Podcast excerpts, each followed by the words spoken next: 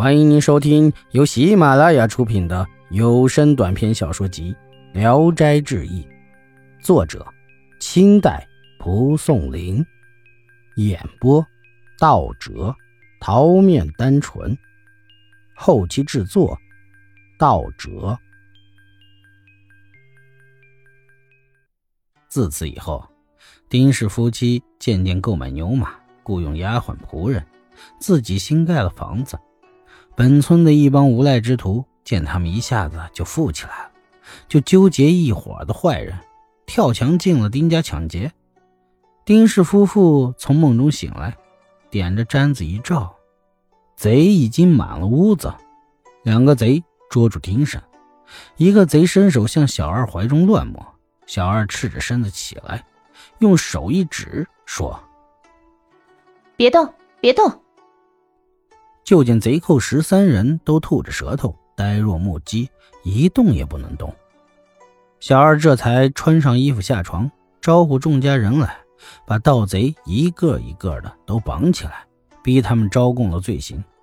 小二于是责备盗贼说：“我们是从远处来这里避难的，希望大家互相帮助。为什么你们竟不仁不义到这种地步？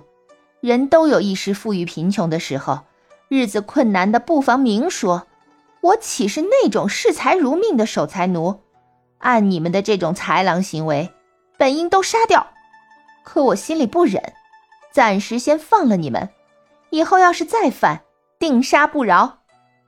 盗贼们叩头谢恩而去。小二与丁生在这里住了不长的时间，徐红茹就被官府擒住了，赵旺夫妇一家也株连被杀。丁生帮助小二带了银子去官府赎回哥哥赵长春的小孩，这孩子啊，当时才三岁。丁生把他当自己的儿子来抚养，改姓丁，叫丁陈桃。于是这村中的人渐渐知道丁氏一家是白莲教的遗属。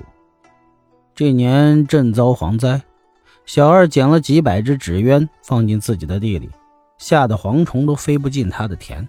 免了一场灾祸，村中的人都很记恨他，向官府告发他们是徐红茹的余党。官府见丁家很富有，想敲诈他们，就把丁生抓起来。丁生拿钱重重的贿赂县官，才免了灾。小二说：“咱们的钱来的不太明白，也该散散财。但这里的人心如蛇蝎，不能久住，因此。”他们就贱价变卖了家产，搬到义都西边去住。小二为人心灵手巧，会过日子，经营家业比男人还强。他们开了个琉璃厂，雇了工人，小二亲自教他们制作技术。他们生产的玻璃灯具样式奇巧，色彩缤纷，其他厂子都比不上。因此，他们生产的货虽然价格高，可是还是卖得很快。几年后啊，丁家就更加的豪富了。小二管理工人很严格，几百人干活，没有敢偷懒的闲人。小二工作之余，经常与丁生品茶、下棋，或者以看史书为乐。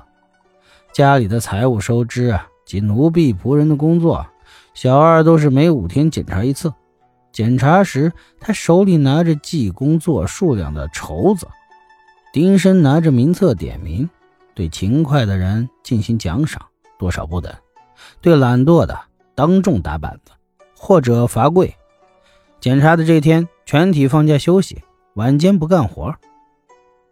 小二与丁生招呼奴婢唱离曲，饮酒作乐。小二明察秋毫，没有人敢欺骗他。奖赏时又超过工人的劳动，所以事事顺利。村中二百多户人家中，有个别穷的，小二就酌情帮助他们一些资本谋生，所以这村里就没有无业游民。有一年大旱呢，小二命人在野外设坛，夜里坐车到坛上做起法术，就下了大雨，五里以内雨水充足，人们更感到他的神奇。